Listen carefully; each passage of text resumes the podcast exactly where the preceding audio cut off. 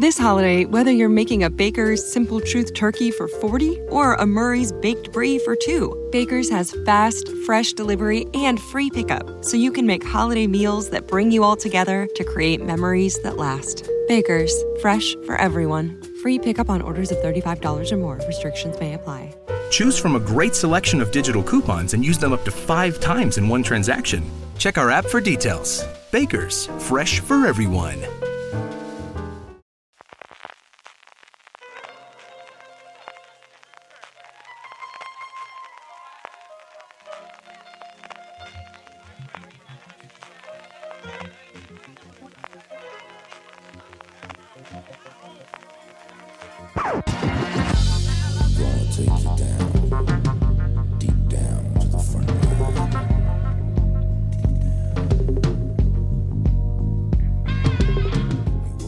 Hola a todos y bienvenidos a Gran Angular, el programa de Fuera de Series donde analizamos cada semana un tema en profundidad. La pasada madrugada del 23 de septiembre se celebró en Los Ángeles la 71 primera edición de los premios Emmy, los galardones que otorga la Academia de Artes y Ciencias de la Televisión Norteamericana, los premios más importantes cada año que se dan en la televisión. Yo soy Francis Arrabal y conmigo tengo para hablar de todo lo que ocurrió en los pasados Emmy a Marina Such. Marina, ¿qué tal? ¿Cómo estás? Muy buenas, ¿qué tal? Y Álvaro Niva, que estuvimos por aquí cubriendo la gala en directo en Fuera Series. ¿Qué tal, Álvaro? Muy bien, pero ya cada vez más viejos para quedarnos desvelados toda la noche. Sí, cada vez cuesta más. ¿eh? Encima me pilló que venía del día de antes de, la boda de mi mejor amiga y de y, estar aquí en Málaga, no estaba en mi casa, que se me hizo todo un poco más incómodo. No, no hacemos ya mayores, Álvaro, para cubrir las galas en directo. ¿eh? Yo me acuerdo hace 7, 8 años lo felices que nos las prometíamos y ya van empezando.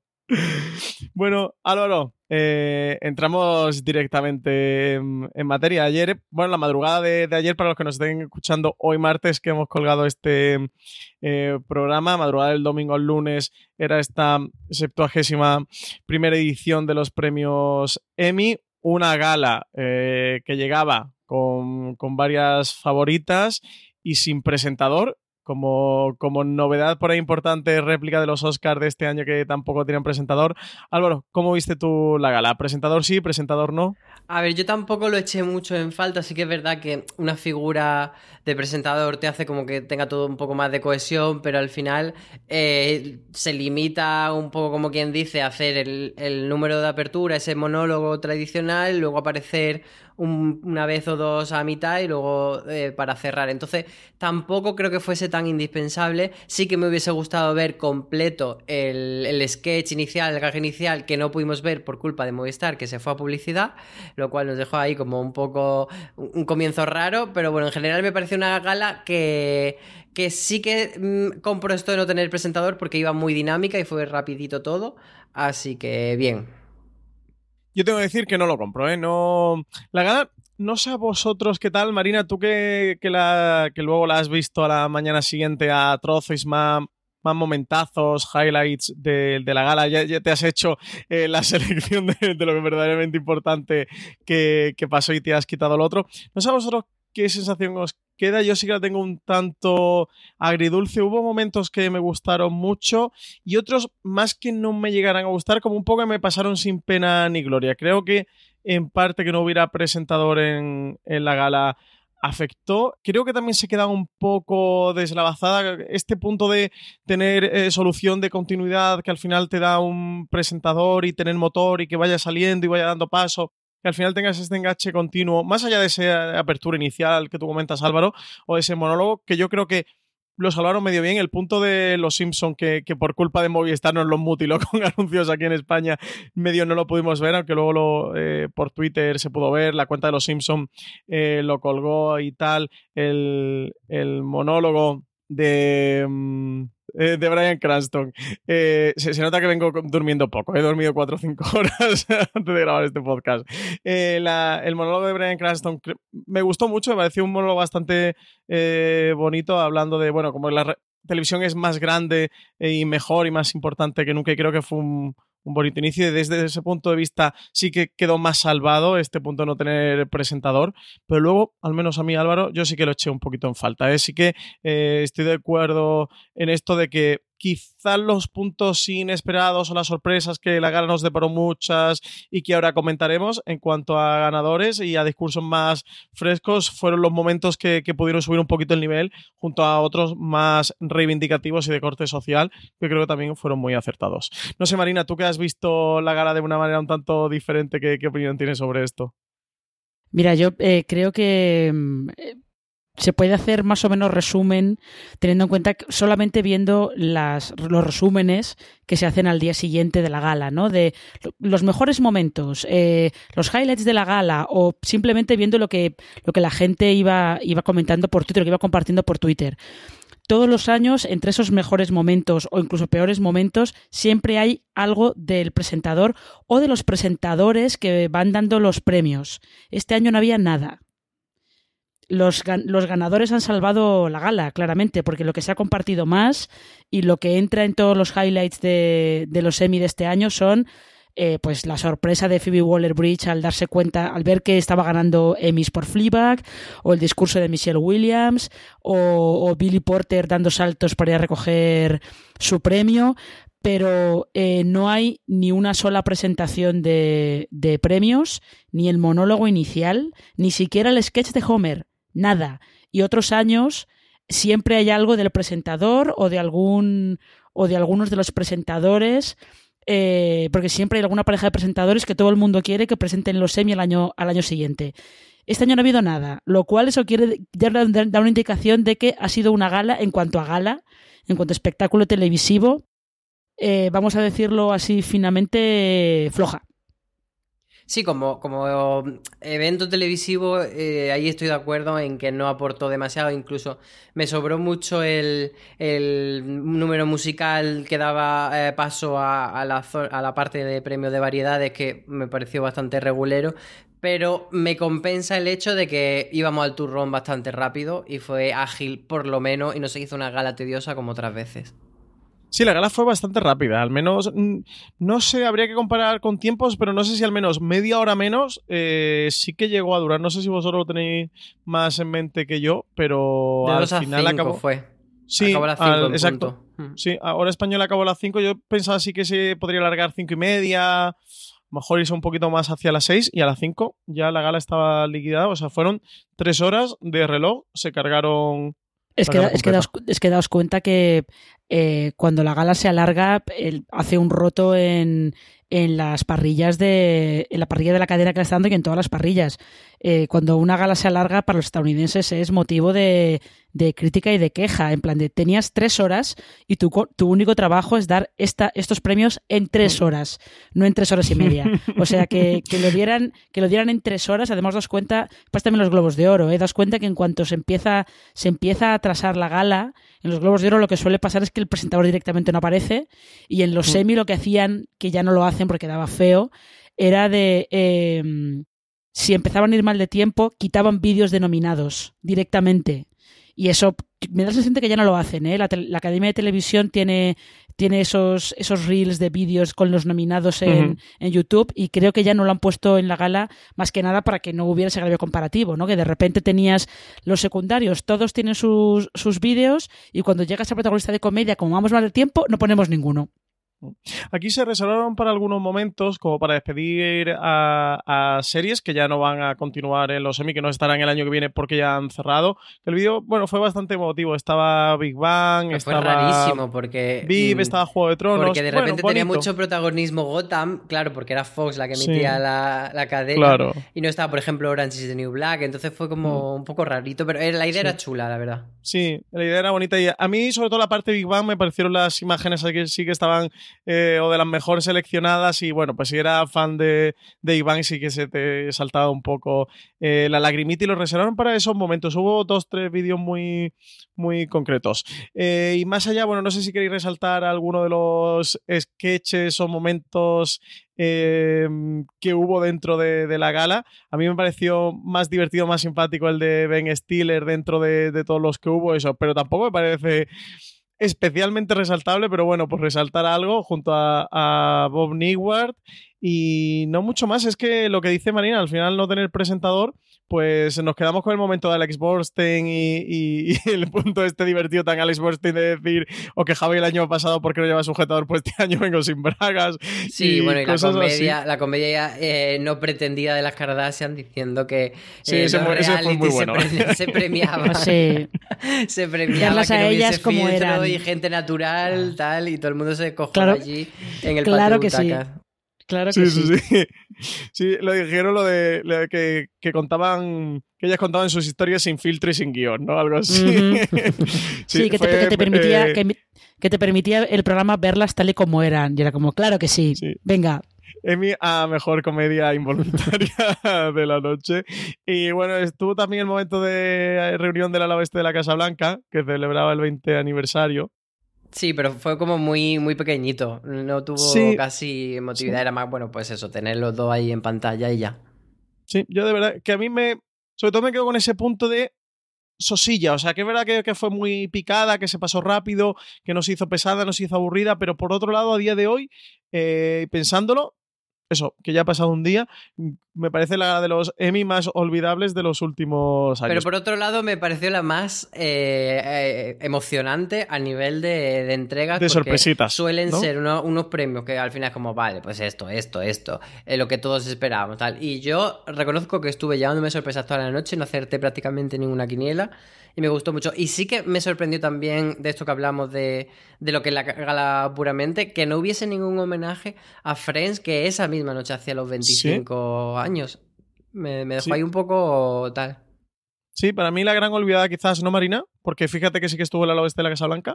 Pero yo creo que eso si, si hubiera sido NBC quien hubiera transmitido los semi en lugar de Fox, eh, habrían hecho un segmento con todos los aniversarios que, han tenido esta, esta semana y que tuvieron la semana pasada, que son muchos, porque es Friends, es Urgencias, es el ala oeste de la Casa Blanca, em, había alguno más aparte, aparte de esos, pero siendo Fox, pues supongo que tampoco querrían dar tanta cancha a las series de la competencia.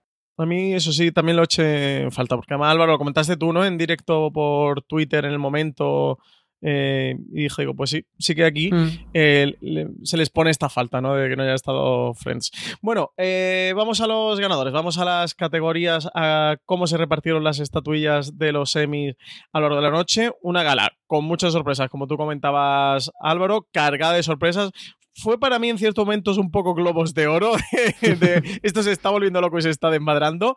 Y sí, lo digo por el, por el Emmy de mejor dirección de, drama, que todavía, todavía me duele y me escuece. Pero bueno, eh, vamos a empezar por comedia arrasa absoluto de Fleabag. Quizás el título de gran ganadora de la noche se lo podemos dar a ella y a Phoebe Waller-Bridge. Fleabag consiguió la estatuilla Mejor Comedia, actriz de comedia, dirección de comedia eh, para Harry Bradbury y guion de comedia también para Phoebe Waller-Bridge, que se llevó tres Emmys, nada más y, nada menos, y que junto con Amazon coparon la categoría porque de Marvelous Miss Maisel se llevó los dos de mejor actor y actriz de reparto para Tony Shalhoub y Alex Borstein, así que arrase absoluto Marina y renovación dentro de, la comedia Amazon Prime Video que el año pasado arrasó con The Marvelous Miss Maisel y este año lo hace con Fleabag.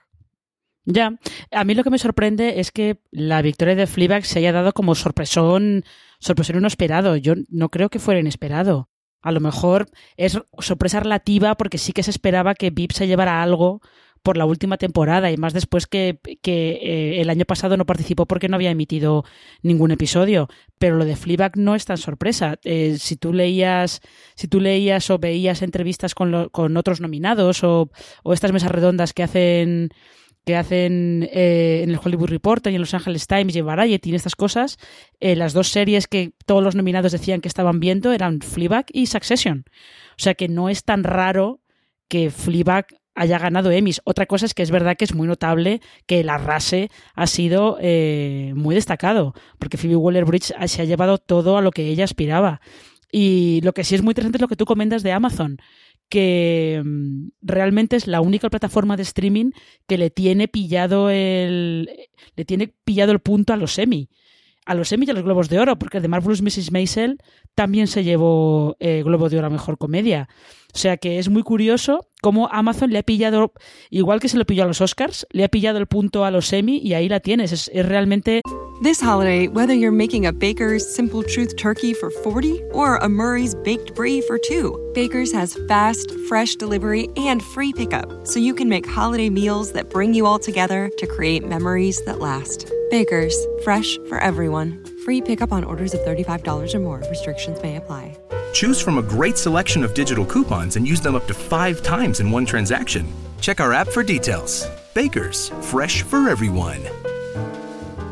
Si estás buscando un buen podcast de análisis y debate en tu idioma, te invito a que escuches Pulso y Péndulo. Yo soy Carlos Curbelo. Y yo soy Fabiola Galindo. Todos los jueves analizamos temas de actualidad en Estados Unidos y Latinoamérica. Fabi y yo no siempre estamos de acuerdo, pero sí tenemos un objetivo común. Queremos servir como antídoto contra las noticias falsas y la polarización. Pulso y Péndulo. Busca nuestros episodios en Apple Podcast, Spotify o en tu aplicación favorita sobre todo en comedia, es de las de los actores a los que hay que tener muy en cuenta siempre.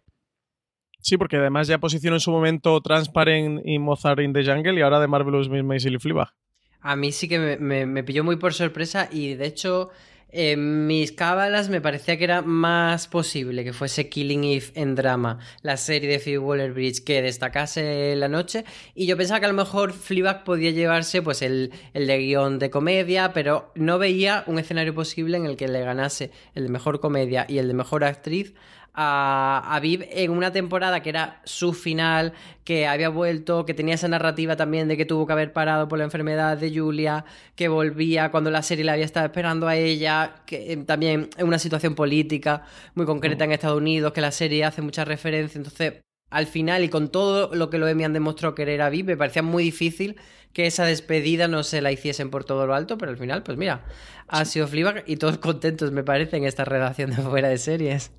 Sí, hombre, al final, eh, aparte de nuestro cariño para la gala que, que lo llevaba, yo creo que, que se había crecido mucho y estoy en parte de acuerdo contigo, Marina, pero que Phoebe Waller-Bridge consiguiera quitarle la estatuilla a Julia Louis-Dreyfus, que ha ganado todos los años, ¿eh? por todas las temporadas que tiene eh, VIP, ella se ha llevado la, la, estatuilla de los Emmys. Esta ha sido la única que no, la última, la de la última temporada, la del cierre de la serie, la de cierre de la serie que ella venía con todo el tema de la enfermedad. A mí, desde luego, que sí que me supuso una, una sorpresa. Y que luego, que por otro lado, en la categoría mejor comedia se, se enfrentaba la última ganadora de Marvelous Miss Maisel contra la que fue eh, la, la, anterior ganadora que lleva tres años consecutivos ganando, que, que fue VIP, y de Marvelous Miss Maisel, que ganó el año pasado porque VIP no, no estaba nominada porque no tuvo, no tuvo temporada, tuvo ese año de vacío hasta esta. Así que que Fleabag se haya colado entre medias, al menos para mí sí que fue sorpresa, ¿eh? porque daba por hecho que una de las dos se lo llevaría. Yo optaba más por VIP que por The Marvelous Maisel,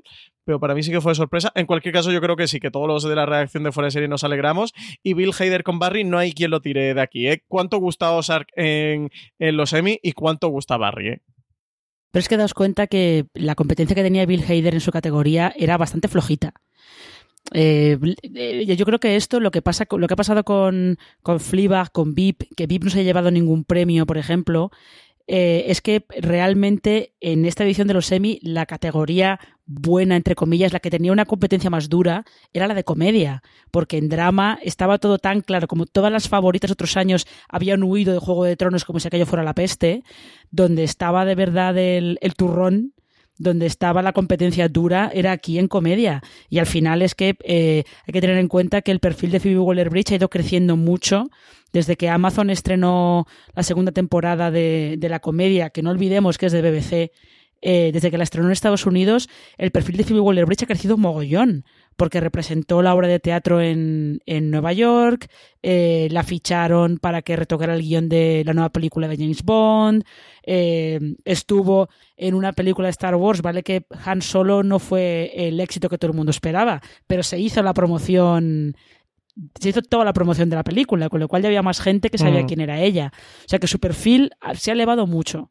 Y realmente cuando hay una cuando hay tanta competencia en los semi y con el cambio de voto que hubo hace unos años, ese cambio en el que tú solamente votas a quien quieres que gane, no haces un, un, voto preferencial de, pues en el número uno pongo este que me gusta mucho, en el dos a este otro, en el tres a este otro, que eso sí que favorece que vayan ganando siempre las mismas, porque te puede ganar una, una serie que igual no tiene muchos votos en el primer puesto, pero en el segundo los tiene todos. Y eso le va dando, mm. le va dando puntos. Y el cambio en este en la votación yo creo que favorece mucho que pasen este tipo de, este tipo de victorias. Eh, ¿Os parece bien pasamos miniseries o te quedas por ahí algo de comedia que comentar, Álvaro? Bueno, yo solo me quería comentar eh, dos nombres que me hubiese gustado escuchar anoche que daba por hecho que no iban a sonar, que eran Christina Applegate por Dead to Me como protagonista y Betty Gilpin de Glow como actriz de reparto, que pues no estaban como las favoritas y no se lo llevaron, pero bueno, a mí me queda el consuelo de que tenían nominación. A mí me hubiera gustado The Good Place porque además eh, ahora ya estrena cuarta temporada, cuarta temporada y última, y me parece que The Good Place ya se va a ir de la historia de, los premios sin absolutamente nada. Estaba nominada en Mejor Comedia y Ted Danson también estaba en Mejor Actor Protagonista. Bueno, pero... The Good Place no, no, es de las favoritas en los semis. No, pero The Good Place todavía tiene el año que viene para, para poder entrar en los semis. Ya sabéis que la mejor, la mejor opción que tienes para que te nominen en los semis es haber estado nominado antes. Con lo cual, una vez que The Good Place ha entrado, lo tiene más fácil para que el año que viene, por lo menos, la vuelvan a nominar otra vez. Sí. Sí, además, el año que viene habrá renovación en categoría de, de comedia. VIP no continúa eh, Phoebe Waller-Bridge ayer volvió a insistir en que no, no, piensa continuar con Fleabag, así que se caerían. De Marvelous Miss Maisel sí que sigue por ahora. Hay que ver qué ocurre también con Muñeca Rusa, que también va, a continuar, y con Barry. Así que unas cuantas siguen, pero, pero la ganadora de este año y una de las favoritas en los últimos años sí que se van a caer. Se va a quedar por ahí de Marvelous Miss Maisel eh, como ganadora o como hasta ahora ganadora de, de todas las nominadas o de las posibles nominadas para el año que viene. A ver qué tal continúan. Pasamos a miniserie y sin comedia triunfó Fleabag. En miniserie lo hizo Chernobyl. Fue la máxima ganadora con tres estatuillas en total. Se llevó el de mejor miniserie, el de mejor dirección para Johan Renck y el de mejor guion para Craig Mazin, eh, también creador de, de la serie de Chernobyl. Álvaro, no sé si para una sorpresa porque así nos ven. La serie de Ava DuVernay de Netflix partía como una de las favoritas y Netflix parece que no termina de romper en, los semi, que no termina de conseguir los grandes galardones. Sí, parecía que ese iba a ser el gran galardón al que Netflix estaba destinado. Y teníamos, como tú dices, el así 50-50 entre Chernobyl y así nos ve. La otra nominada, Fuga en Danemora, Fosverdon y Heridas Abiertas, parecía que se habían quedado como más en el vagón de cola. Y al final, pues nada, eh, llegaron el primer premio que era dirección y luego guion, y ya con eso sabíamos que era inevitable que miniserie se llevase, pues esa, la que había ganado dirección y, guion, que era Chernobyl. Y así nos ve, se tuvo que conformar solo con el, premio de mejor actor protagonista para Jarrell Jerome, que ese sí que era muy evidente que lo iba a ganar, por muchos grandes actores que tuviese enfrente, porque hace un trabajo brutal y porque era, digamos, la persona que más representaba la serie. Entonces, si no podía eh, premiar a Si nos ven, sí que esa mención a través de él era necesaria. Sí, sobre todo porque el, elenco de actores con el que estaba nominado era Jared Harris por Chernobyl, Hugh Grant por Aver English Scandal, Benicio del Toro por Foganda Nemora, Mahershala Ali por True Detective y Sam Rockwell por Fossey Verdon. Era estelar esta categoría. Yo tengo que reconocer que Hugh Grant, Jared Harris y Sam Rockwell tenían mi corazón dividido a sí, pero no. Era de cada uno. está clarísimo. ya, pero todas la daban como favoritas. Y en miniserie también, eh, a tope con Chernobyl, sabéis que me ha encantado. Eh, sabéis que mi fetichismo era Fossey Verdon. También sabía que no iba a ganar, Marina. no, a ver, pero, pero Fossey Verdon se llevó el Emmy que tenía más a su alcance, que era el de Michelle Williams. Eh, que es un Emmy que, del que estuvimos dudando porque no sabíamos si Patricia Arquette podía hacer doblete con Fuga en Danemora o, qué podía pasar ahí. Pero se llevó al final el Emmy, el, que, el, Emmy que tenía más a su alcance era el de Michelle Williams y fue el que se llevó. O sea que ahí, por ese lado, eh, Fossey Verdon yo creo que ha tenido, se puede considerar que ha tenido unos Emmy muy exitosos. Y Patricia Arquette se llevó el otro que también era como, eh, The Act era también como eh, una candidata, estaba entre las favoritas, sobre todo porque las, transformaciones que, hace Patricia Arquette en estos personajes últimamente, transformaciones físicas, interpreta siempre a gente eh, muy desagradable y, además ella lo hace como lanzándose de lleno y tirándose al vacío en plan de lo voy a dar todo. Y eso al final, pues a los semis les gusta mucho. También fue uno de los momentos bonitos del, de la uno de los discursos emotivos, el de Patricia Arquette, eh, cuando salió a recoger su estatuilla de mejor actriz secundaria de miniserie por The Act, que decía que estaba muy agradecida porque los mejores papeles de su vida le estaban llegando con más de 50 años. También estuvo recordando a su hermana que falleció recientemente, Alexis Arquette. Para mí también uno de esos momentos eh, bonitos. Ella tenía esta doble nominación eh, y aunque con Patricia Arquette siempre hay posibilidades, sí que Michelle Williams parecía que estaba como favorita Fossi Verdon. Al menos ganó ella. A mí me dio penita que San Rockwell no se lo llevara y, también me dio pena que, la serie en sí no ganara mejor miniserie. Eso, pero Chernobyl era mucho Chernobyl. Partía como favorita. Solo así nos ven podía arañar la estatuilla. Ganó también dirección, ganó guion, así que clara vencedora de la categoría en la que Black Mirror volvió a llevarse por tercera vez consecutiva el premio Mejor TV Movie. Ya lo consiguió con San Junípero, lo consiguió con Uses Callister y ahora lo ha conseguido con Bandersnatch, la peli interactiva que se lo quitó a Deadwood, a la TV Movie de Deadwood, que estaba todo el tema de David Milch con el Alzheimer, que la dan como favorita. Además, una serie que tuvo un cierre muy abrupto y que ahora bueno, pues habían, habían conseguido levantar la película después de tanto tiempo y parecía que sí que iba a ganar. Y nada, finalmente nada, Deadwood se quedó sin, su estatuilla. Yo Deadwood no lo, no lo veía tan claro, no había tampoco este año ninguna de esas grandes TV movies de HBO que hubiese destacado tanto, pero bueno, que ganase Bandersnatch me parece una broma macabra de, los semi. No lo compro en absoluto. Pero el otro premio que nos queda por mencionar de esta categoría de miniseries, que es el de mejor actor de reparto para Ben Whishaw por haber English Scandal, sí que me llenó el corazón muchísimo. Porque aunque no estuviese la serie entre las posibles ganadoras de miniserie, que tuviese ese reconocimiento a través de, ese personaje, me parece. Su papel de Norman Scott es espectacular. Y para mí, una de las grandes faltas de la noche fue ver English Scandal en mejor miniserie. Ya, pero bueno, es que, es que había. El nivel de las miniseries este año ha sido, ha sido muy alto, ¿eh? Y al final acaban tirando más por las producciones suyas propias que lo que otra vez es una producción de BBC que está en, en mm, Amazon. O sea que hasta, esas cosas hasta cierto punto pueden, pueden entrar, como lo de que Bodyguard estuviera nominada a Mejor Drama. O sea, hay un límite. bueno, hay un límite y, eso es el que hay que ponerle en esta vida. O sea, como si casi vamos a mejor eh, drama, que Juego de Tronos consiguió hacerse con el máximo galardón de, dentro de su categoría, dentro de la categoría de drama, como era esa distinción de mejor drama pero Juego de Tronos que lleva hasta nueve nominadas en las categorías actorales, nueve, una en cada en actor principal y otra en actriz principal, con Kit Harrington y con Emilia Clarke, pero entre actor de reparto y actriz de reparto llevaban otras siete, una auténtica barbaridad. Solo consiguió ganar Peter Dinklage. Al final, Juego de Tronos en su última temporada, temporada ya de despedida, de cierre, se lleva dos semis. En, sí que en, la gala, en, la, en, esta noche, porque luego de los Creative Awards creo que ya traía 10, ¿no? Eh, llegó a cosechar 10, así que casi un total de, de 12 Emmys, pero bueno, los que se repartieron anoche solo dos.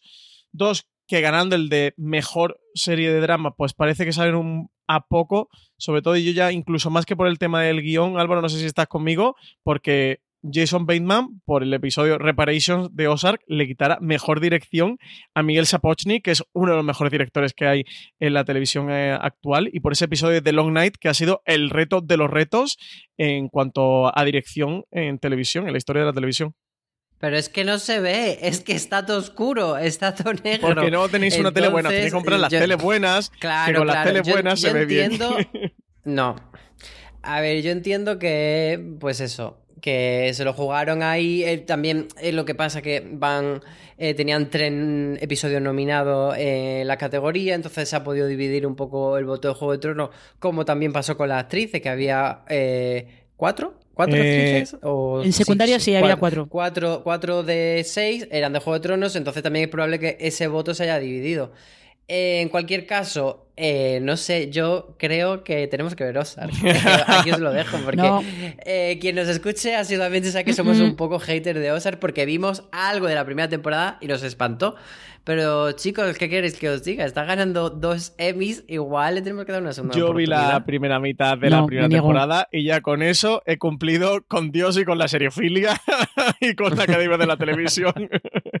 Suficiente osar para mí, Marina. Yo de verdad, yo no, no, ni no, y no por, tampoco es que sea yo una hater de, de Ozark aquí a muerte, pero es que no me interesa nada de lo que me cuenta, con lo cual, pues mira, me da un poco igual. Y lo de Jason, lo de Jason Bateman, eh, la cara, la, el, la- el fotograma que he colgado por Twitter de su cara cuando dicen su nombre,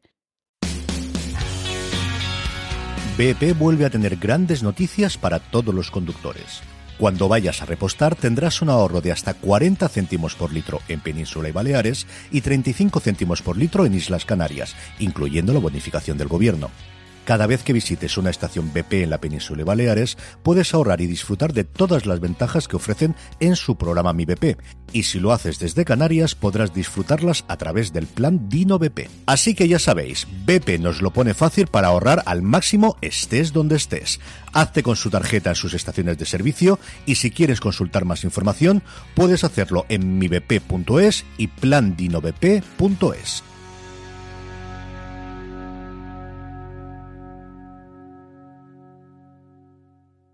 This holiday, whether you're making a Baker's Simple Truth turkey for 40 or a Murray's Baked Brie for 2, Baker's has fast, fresh delivery and free pickup, so you can make holiday meals that bring you all together to create memories that last. Baker's, fresh for everyone. Free pickup on orders of $35 or more. Restrictions may apply.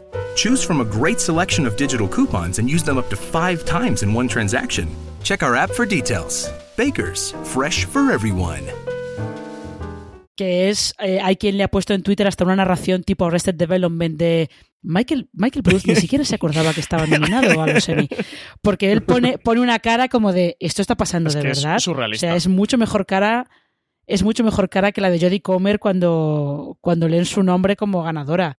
Pero de todas maneras, lo que pasa con Juego de Tronos, eh, yo creo que aquí se nos, se nos fue un poco de las manos pensando que, bueno, que como tenía tantas nominaciones, que iba a arrasar, que se lo iba a llevar todo, y luego al final eh, se ha llevado los semis que se ha llevado siempre. En- Desde que empezó a ganar el Emmy Mejor Drama en 2015, siempre se ha Sí, llevado pero otros drama. años, dirección y... Sí, dirección y guion, eso sí. Y guion Se- sí que... Entonces, al final siempre si te lleva dirección, guion y el premio principal da como la sensación de que eres la gran ganadora indiscutible de esa categoría. Sí. Pero este año fue un poco la pedrea porque de repente eso fue para Ozark, eh, la dirección... La dirección, uy, la dirección de. Ozark. Y, Dirección. y el guion se fue para Succession y entonces fue como un poco todo repartido, también los actores estuvo repartido y, y bueno, pues eso queda la sensación de que, de que sí, de que le hemos despedido con, con ese final de te has llevado el Emmy, pero como regulinchis. Es que eh, ha estado todo muy repartido. Sí, pero le ha pasado lo mismo que le pasó a Mad Men con la última temporada, que eh, en la gala principal lo perdió todo, menos mejor actor y mejor drama. Y estuvo a un tris de perderlo todo, de no llevarse nada por, por su última participación en los Emmy. Y es eso, Juego de Tronos, eh, de los cuatro Emmys a mejor drama que tiene, creo que dirección y guion solamente lo ha ganado dos veces. O sea que tampoco en los técnicos es donde de verdad arrasa. Sí, pero por ejemplo también yo sí que me esperaba el, el Emmy a actriz protagonista por No. el No, Najidi. eh, bueno, el NGD estaba en O- reparto. no, protagonista no, perdón, secundaria, secundaria. Claro, Secundaria. no, protagonista era Emilia Clarke, que, que no, la pobre no se lo iba a llevar. Pero de reparto sí que me esperaba Elena Headey o incluso la sorpresa de Sophie Turner, pero al final, pues ahí sí que nos quedamos, yo creo, un poco. Sí, es que creo al final eso, se queda una sensación con drama muy diluida, porque en comedia sí que puedes decir que claramente la ganadora ha sido Fleabag y lo tienes muy encarnado en Phoebe Waller-Bridge porque tres premios fueron directamente para ella. Eh, Chernobyl como miniserie igual, porque tiene la principal y tiene dos más, y uno de ellos es a guion, que es para Craig Mazin, que es para su creador, y también tienes muy claro el referente de, de- de que Chernobyl es la ganadora de la categoría y no ha tenido otra rival que se le enfrente, pero es que en drama hay una dispersión absoluta de los premios. Juego de Tronos eh, se llevó los dos que hemos comentado, pero luego mejor actor protagonista fue para Posey eh, y a, la- a su actor Billy Porter. Pose. Pose, no Posey. ¿No- Posey es otra cosa Pose. distinta. Venga, Pose. No. Posey es otra cosa Pose. diferente. Vale, pues yo le digo. Yo, para mí, en mi corazón es Posey, pero a partir de No. Pose. Eh, mejor actriz protagonista de drama, que fue para Jodie Comer por eh, Killing Eve. En actriz de reparto, que fue para Julia Garner con Ozark, que al final Ozark tiene dos Emmys, igual que Juego de Tronos. Lo que pasa es que el de Juego de Tronos es mejor serie. No puedes poner al mismo nivel, pero al final queda en los titulares de que las dos tienen dos Emmys. Las dos se han llevado esta noche dos Emmys. Y un poco de sorpresa en mejor guion de drama, que se lo llevó Jesse Armstrong, el creador de Succession, por el episodio de Nobody is Ever Missing. Eh, no sé, Marina, ¿qué opinas si ves a Succession como la futura Juego de Tronos para HBO o para los Emmys del año que viene? Porque tiene confirmada tercera temporada. Las críticas de la segunda han sido buenísimas. En una escala de cada episodio se ha estado hablando mejor que el anterior y se posiciona en muy buen punto eh, para el año que viene. Yo creo que por lo menos de cara a los Emmy eh, tiene potencial. Tiene potencial para ser la sucesora que, que HBO necesita ahora que se termina Juego de Tronos. En cuestión de audiencia y de ruido mediático y tal, eso ya tendremos que verlo. Pero eh, Succession está en muy buena posición para el año que viene eh, tener otra, volver otra vez a estar nominada en, en las categorías principales de drama. Igual con un poco de suerte consigue que, que algún actor entre, que este año no, no lo ha conseguido. Y a mí es la sensación que me da. Luego puede ser que el año que viene eh, de repente se estrenen otras cosas esta temporada y se quede atrás Succession. Pero de momento ya hemos comentado más de una vez que la nueva Juego de Tronos para HBO no se iba a parecer en nada a Juego de Tronos. Y da la sensación de que de cara a premios podría ser Succession. Y el premio a Jesse Armstrong sí es más es sorpresa, sí que se puede decir sorpresa, pero en realidad teniendo en cuenta el apoyo que está ganando la serie eh, en las últimas semanas, pues yo creo que es una sorpresa eh, bastante, bastante merecida. Y es como, yo creo, una validación hacia la serie que, pues eso, desde que se estrenó, o sea, cuando se estrenó al principio, se quedó un poco como de esos estrenos eh, un poco secundarios de HBO, que no son los que más llaman la atención, como un Watchmen, como un Big Little Lies. He ido creciendo muy poco a poco. Y ese crecimiento ha sido ahora cuando se ha validado. Y me da la sensación, como dice Marina, que eh, las consecuentes galas que veremos más adelante, pues va a ir creciendo el número de nominaciones y posiblemente llegará un día en el que gane un premio gordo. Hay que ver. ¿Tú apuestas porque sea la heredera en HBO de Juego de Tronos, Álvaro? No sé si tanto, pero creo que sí que va a ir creciendo y que este Emmy le asegura una vida bastante larga. Sí, sí, sí. Que, a ver qué tal, cómo se que posiciona va por a ir poco a poco. Hay que ver también para los semis del año que viene si llega Westworld, que ya está nominado con sus temporadas anteriores y que estrenará la primavera del 2020 su tercera temporada. Y a ver qué, también, qué tal también Watchmen, que se estrena ahora a veintitantos de octubre, el 23 creo que es, ¿no? Eh, de octubre. A ver qué tal también llega a los semis del, del año que viene. Por ahora son los grandes estrenos que tiene HBO y de los que se podrían posicionar para los semis de 2020. Pues esto es lo cómo se repartieron las categorías de los semis, las categorías eh, principales en cuanto a mm, cadenas, plataformas.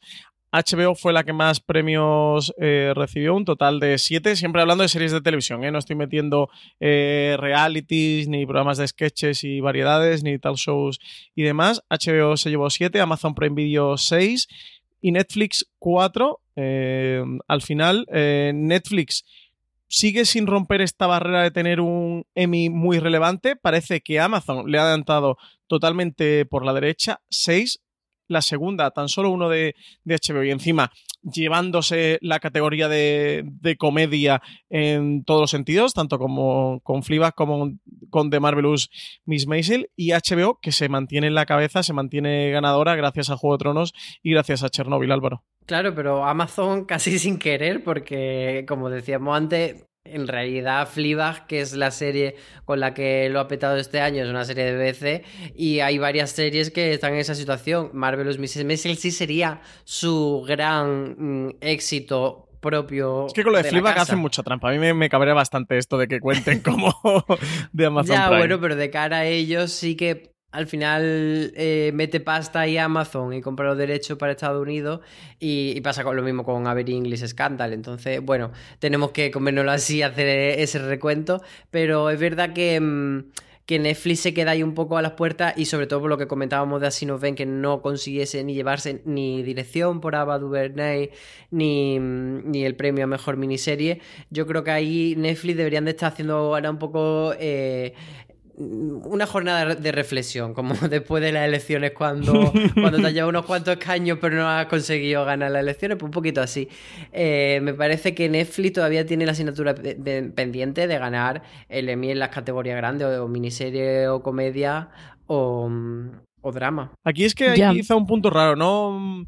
Marina, yo a mí me da la sensación como que Netflix es algo que desea, pero cuando llega la hora de la verdad tampoco no termina de de apostar, creo que tiene ahí un punto intermedio extraño, ¿no? Como una relación de lo deseo, pero eso, no, sé si no llegan a, terminar de hacer la apuesta y las diferentes apuestas que han podido hacer, como así nos ven, no les ha terminado de cuajar.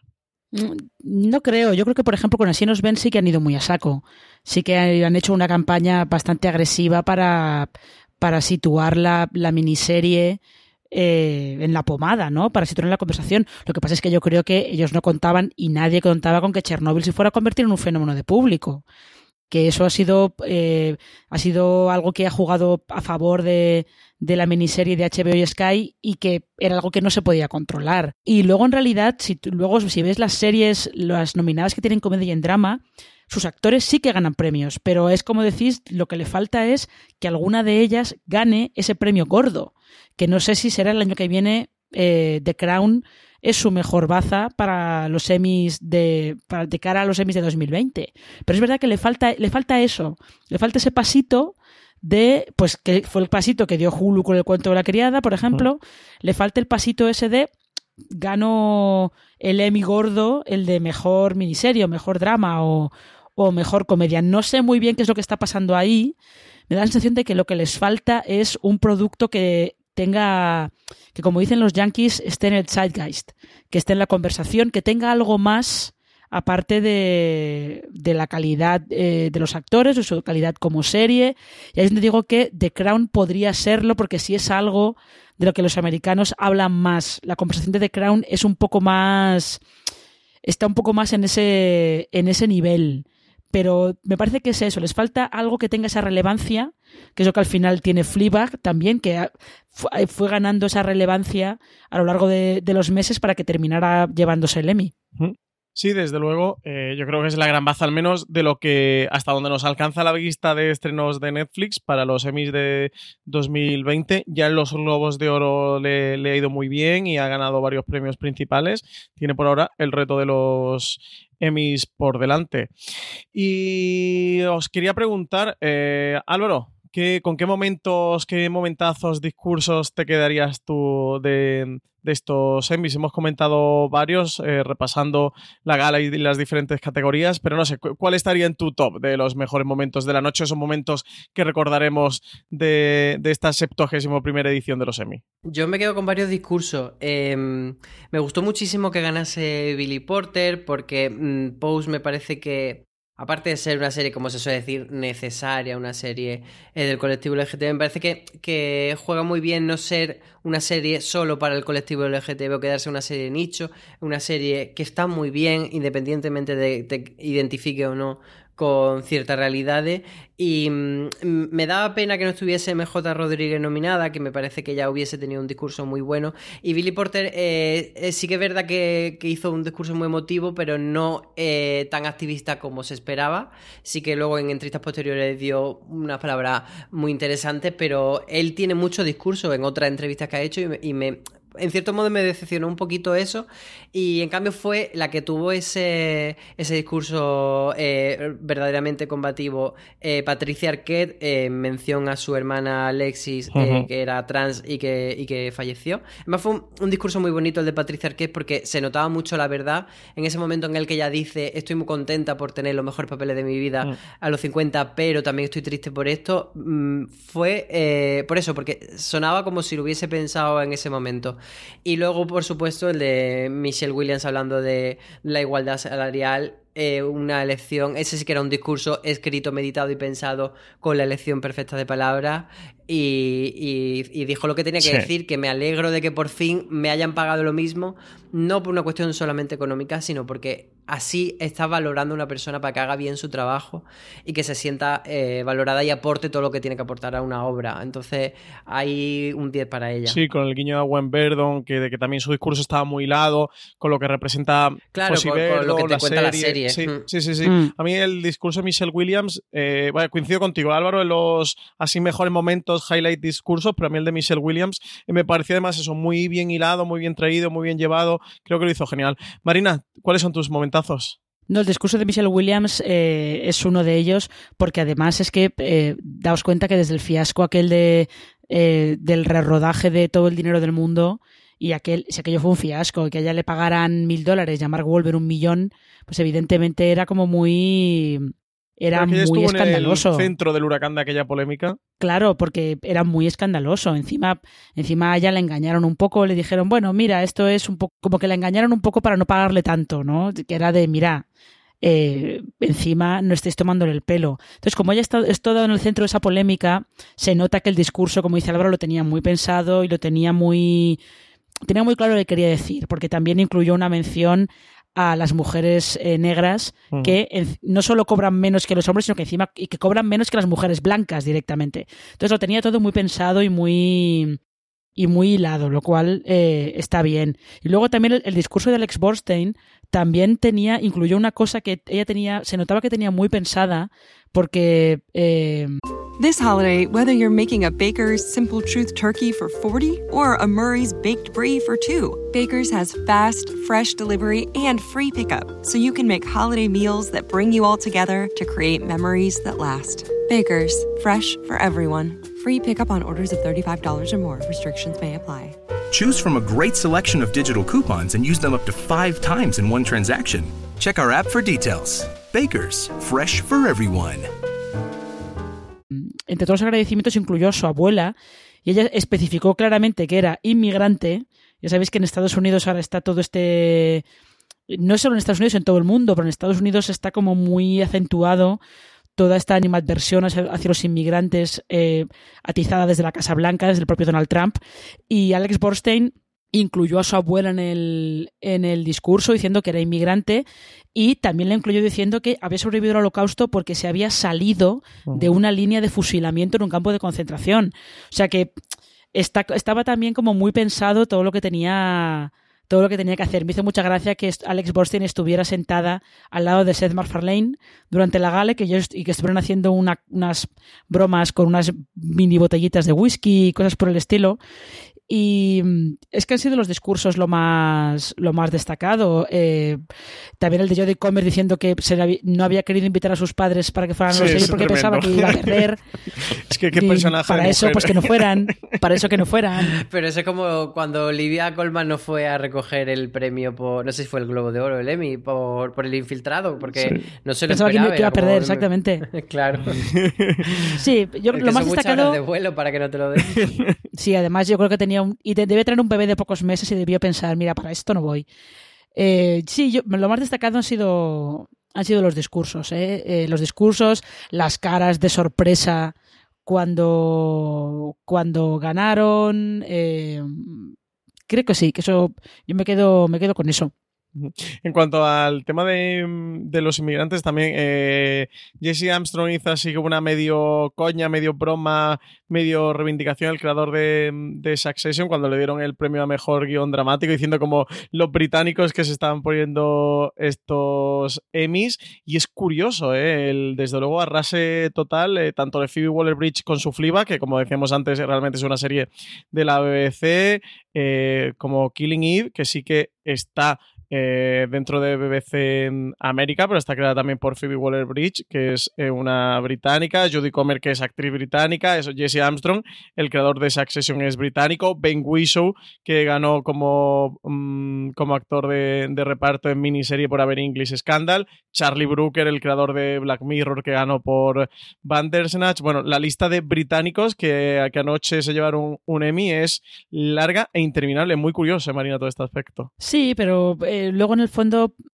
es muy curioso, pero eh, los británicos llevan, los actores británicos y los guionistas británicos llevan bastante tiempo trabajando en las series, eh, no solo en Hollywood, sino en las series norteamericanas, con lo cual porque bueno, Jesse Armstrong, eh, date cuenta que Armando Iannucci, el creador de VIP, también es, también británico, el equipo técnico de Juego de Tronos, la gran mayoría es británica, todos los actores de Juego de Tronos son, o casi todos, son británicos, si no son, si no son británicos son daneses, holandeses, eh, un poco, va un poco la cosa por ahí. Esto es, esto es algo que ya no es, no es eh, noticia casi en, en Hollywood porque está lleno sobre todo de actores, de actores británicos y australianos que están trabajando asiduamente en, en sus series. Claro, claro, eh, yo quería decir que sí que no, Quizás no, es tan llamativo que los profesionales sean británicos, porque, como dice Marina, son eh, mercados con vasos comunicantes que, están trabajando constantemente eh, de un lado al otro del Atlántico, gracias al idioma común, por supuesto. Pero lo que sí vería más destacable es que sean producciones británicas. Eh, quiero decir, no mm. tanto los profesionales, sino que sea pues eso, que los éxitos de Amazon vengan por una serie de BBC, mm. etcétera. Ahí sí que me parece como más, más curioso. De hecho, Chernobyl también es coproducción de HBO con, con Europa. Con Sky, claro. Sí, sí, es de la rama de coproducción de HBO en Europa para hacer producción original en Europa con Sky. Entonces ahí sí que hay una lectura interesante de eso, de que, de que es la, en los mayores premios de Estados Unidos no es Estados Unidos la que lleva del todo la batuta. Sí, sí. Y el otro punto curioso que también nos dejó la noche, eh, fundamentalmente en la categoría de miniserie, como cuatro de las cinco nominadas están basadas en hechos reales, como eran Chernóbil, con todo el desastre nuclear de Chernóbil, Fuga en Danemora, que relata la fuga de los presos en la cárcel de la prisión de Danemora, Fossi Verdon, que es la historia del coreógrafo y director de cine Fossi de la eh, bailarina Gwen Verdon, y así nos ven, que cuenta la historia de los cinco de Central Perk. Así que también eh, punto curioso de cómo los hechos reales han dominado la categoría de miniserie este año, de cómo se están trabajando en muchas adaptaciones de, de basadas en hechos reales para miniseries en, toda la producción 2019 y la de 2020 eh, que viene. Venimos de otras ganadoras en los últimos años, como, como los de American Crane Story, con, con Versace y con O.J. Simpson. Así que también nueva tendencia parece aquí dentro de, de las miniseries con, todo el tema de basados en hechos reales, que, parece que le han ganado la partida a, historias originales o a historias creadas o adaptaciones literarias. Ya, fíjate que luego también de, las victorias en miniserie tienes Patricia Arquette que ganó por The Act, que es otra historia real también. O sea que me parece muy curioso que eh, se, se, hayan puesto, los creadores de miniseries se hayan puesto a mirar eh, no solo hechos reales, sino hechos reales además como muy... Rolling Stone tenía un, un reportaje hace algún tiempo que decía que eh, este había, había sido el año de las series difíciles de ver. Y hablaba de todas estas miniseries, hablaba de Así nos ven, de Chernobyl, de Creedme, que es esta miniserie de Netflix sobre eh, dos casos de violación que se estrenó hace poco, de The Act. comentaba alguna otra miniserie. también tenemos. Exactamente, Years and Years, aunque esa no, no está basada en hechos reales como tal. sí, no, no está en, y no estaba en los semi, pero sí de esas de, de, difíciles de digerir también la podemos incluir. Sí, de difíciles de ver. Sí, es curioso, no sé si es que eh, de alguna manera los creadores están intentando exorcizar algo, están intentando eh, encontrarle sentido a algo contando todas estas historias eh, en, en formatos de ficción pero es así, hemos pasado de los true crime de hace un par de años a, a los hechos reales, hechos reales de, todo tipo, no solamente crímenes. Sí, sí, sí.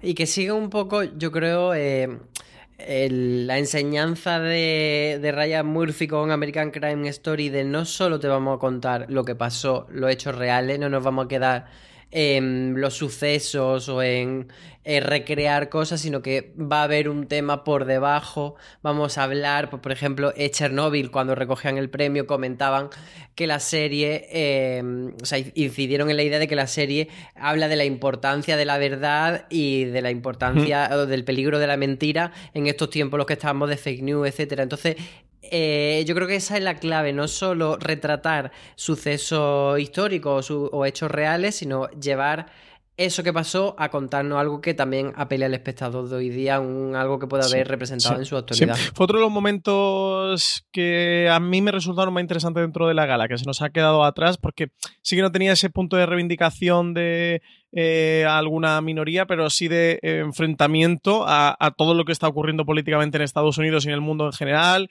y con el Brexit y, y Craig sí que así lo, lo reflejaba también sobre el gran leitmotiv que al final tiene Chernobyl, que es ese poder, esa lucha de la verdad contra la mentira. A mí fue uno de los, uno de los discursos que me gustó, ¿eh? que quizás puede quedar más enterrado, más desaparecido dentro de los diferentes discursos que hubo, pero sí me, pareció muy estimable.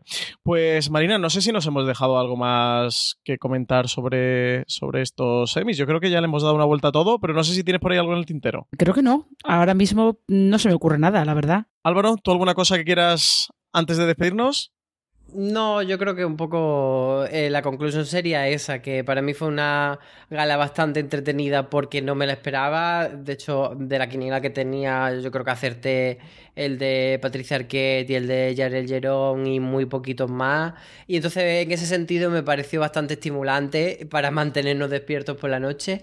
Y, y bueno, dentro de que siempre hay alguno que tú dices me hubiese gustado o no, me parece que fue un reparto bastante inteligente y con el que podemos estar todos más o menos de acuerdo. Sí, sí, más o menos así. Sí, porque yo creo que incluso, incluso el premio de Julia, de Julia Garner por Ozark, eh, la gente que ve Ozark dice que es lo mejor de la serie de largo, de muy largo, con lo cual, pues bueno, dentro de lo que cabe, y aparte es, una actriz joven que está labrándose una carrera bastante, bastante interesante, o sea que ese es un reconocimiento que a mí no me gusta Ozark, pero es un reconocimiento que no me parece mal. Bueno, pues con este ya corolario final nos despedimos de, este gran angular dedicado a los Emmys, a los últimos Emmys, a los pasados Emmys. Sí que recomendaros que os acerquéis por fuera de series.com, por nuestra web, tenemos muchísimo contenido dedicado a los Emmys que hemos sacado tanto de previa con, con todo lo que iba ocurriendo, de repaso de las diferentes categorías, de repaso de los nominados, con curiosidades, con anécdotas que hemos ido recopilando como posteriormente, tanto de la gala en directo que fuimos sacando, como de todas las reflexiones posteriormente que hemos tenido. Tenéis incluidos esos artículos en las notas de este programa. Si deslizáis la carátula de fuera de series, así hacia abajo, al final os van a aparecer unas cuantas recomendaciones. Ahí os aparecen los títulos de los artículos. Con el enlace solo tenéis que pinchar y ya os llevará directamente a fuera de series.com. Y si no, entrar en nuestra web, en la home arriba, tendréis en el banner un destacado que pone mi 2019. Ahí pincháis y podéis ver todo el contenido por supuesto, la lista de ganadores, la lista completa con todos los ganadores, pero también los mejores momentos de la gala o eso. O como Amazon Prime Video, es la nueva reina de la comedia en los Emmy. O, estas tendencias que, hemos detectado, como el acento británico que tuvo la gala, o como eh, las miniseries se están imponiendo estas, estos basados en hechos reales. Álvaro Niva, muchísimas gracias por haber estado aquí en este podcast, en este gran angular sobre cómo fue la 71 primera edición de los EMI, por estar anoche cubriendo con todos nosotros y con Fuera de Series y con todos los oyentes y lectores la gala en directo. A ti y a todos los que nos acompañaron. Marina Such, muchísimas gracias por haber estado aquí en este podcast con nosotros. Y esos artículos maravillosos, sé ¿eh? que de verdad que os recomiendo que acerquéis a foreseries.com, que menudo trabajo os habéis pegado también esta mañana sacando contenido. Eh, nada, gracias, gracias a vosotros y sobre todo eh, enhorabuena por el curro que os pegasteis retransmitiendo la gala, porque al final... estas retransmisiones de, galas a través de Twitter y, e ir publicando cosas según, según van pasando en una gala en directo eh, parece que no. Cuando ves las galas desde casa dices tú, esto es un aburrimiento. Cuando tienes que hacer todo eso, las galas van de repente súper rápido y no te da tiempo a hacer nada. Sí, la cobertura en directo fue horrible. Sí que decir que Álvaro, Valen y tú habéis dejado un trabajo mm, eh, impresionante elaborado previamente y hecho que, que llevó una semana de trabajo y luego Iñaki, el pobre en redes sociales, murió sacando contenido y también Álvaro haciendo la, crónica de la gala en directo y los momentazos en directo. Y es verdad ¿eh? que, se hace como todo muy largo, pero cuando tienes que estar trabajando la gala, qué rápido pasa todo, es increíblemente rápido. También María Santoja estuvo ahí sacando noticias, sacó el discurso de Michelle Williams. Fue un trabajo enorme y eso sobre todo ahí Iñaki también con redes sociales que le faltaban manos. Estaba como un pulpo atendiendo a todas partes para, para llegar y, para cubrir. Bueno, pues muchísimas gracias a los dos por haber estado en este podcast. Muchísimas gracias a todos los oyentes que habéis llegado hasta aquí, que seguís escuchando Fuera de Series. Ya sabéis, si no estáis suscritos, suscribiros. Fuera de Series en Evox, en Apple Podcasts, en Spotify, en todas las plataformas. Y también, si nos escucháis a través de iVoox, dejarnos algún comentario comentándonos qué os ha parecido este podcast, qué os han parecido las nominaciones, la gala de los Emmy, dadnos me gustas y si nos escucháis en Apple Podcast también ahí nos podéis dejar reseñas con estrellitas, nos dejáis cinco estrellitas y nos decís qué os parecen los podcasts de Fuera de Series. Nada, muchísimas gracias por estar todos ahí y nos seguimos escuchando aquí en Fuera de Series.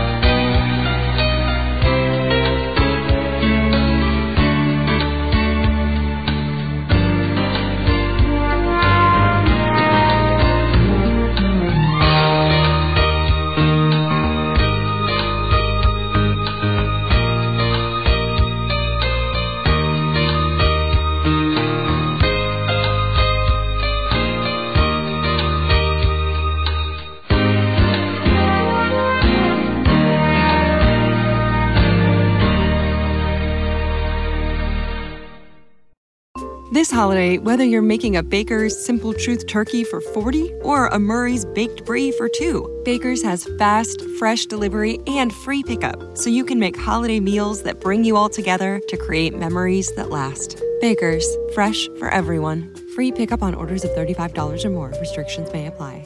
Choose from a great selection of digital coupons and use them up to five times in one transaction. Check our app for details. Baker's, fresh for everyone.